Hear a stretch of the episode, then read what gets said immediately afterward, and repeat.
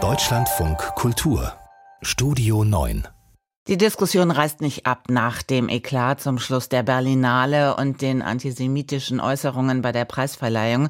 Und jetzt droht der Kunstbiennale in Venedig schon im Vorfeld Ärger. Dieser ältesten Ausstellung für zeitgenössische Kunst, die alle zwei Jahre stattfindet.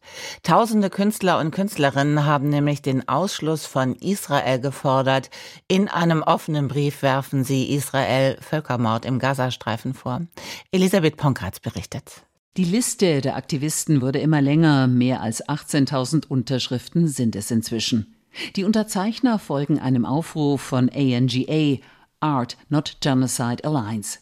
Diese Initiative ist eigens für die Kunstbiennale in Venedig gegründet worden. Sie will erreichen, dass Israel in diesem Jahr ausgeschlossen wird.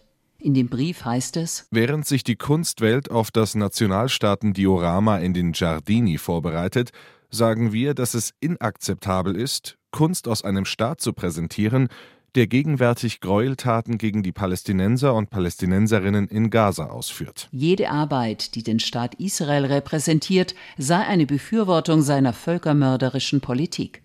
Einige Künstlerinnen und Künstler, die zu den Unterzeichnern gehören und die das ARD-Studio Rom für eine Stellungnahme angefragt hatte, haben sich bis jetzt nicht dazu geäußert. Umso deutlicher fällt die Reaktion von Gennaro San Giuliano aus, dem italienischen Kulturminister. Die Kultur sollte die Menschen und die Völker annähern. Kultur ist das Instrument, das auch in Krisenzeiten Brücken des Dialogs zwischen Positionen bauen muss, die in der Politik unvereinbar erscheinen mögen. Deshalb schicken wir diese Forderung entschlossen an den Absender zurück. Ein weiterer Appell fordert auch den Ausschluss des Iran von der Biennale.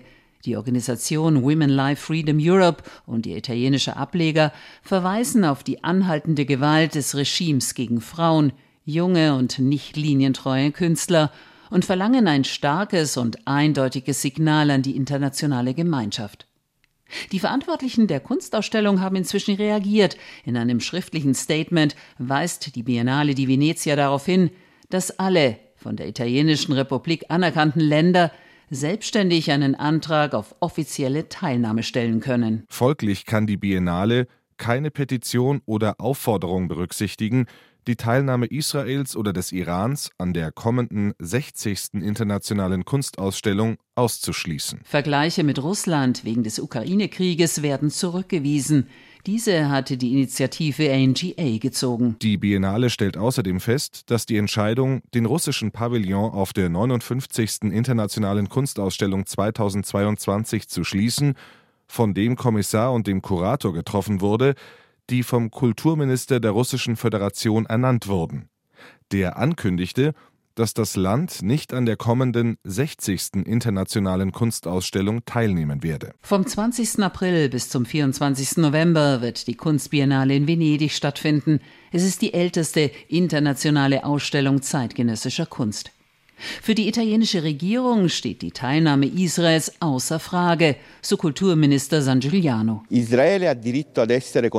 Israel hat das Recht, mit seinem Pavillon bei der Biennale dabei zu sein. Und es können keine Vergleiche gezogen werden, wie zum Beispiel mit Südafrika. Denn damals war Südafrika sozusagen aus der gesamten internationalen Gemeinschaft, aus allen Foren verbannt. Israel ist eine Demokratie. Israel una democrazia. Bei der 60. Ausgabe der Kunstausstellung, so stellt die Biennale die Venezia fest, seien auch palästinensische Künstler vertreten.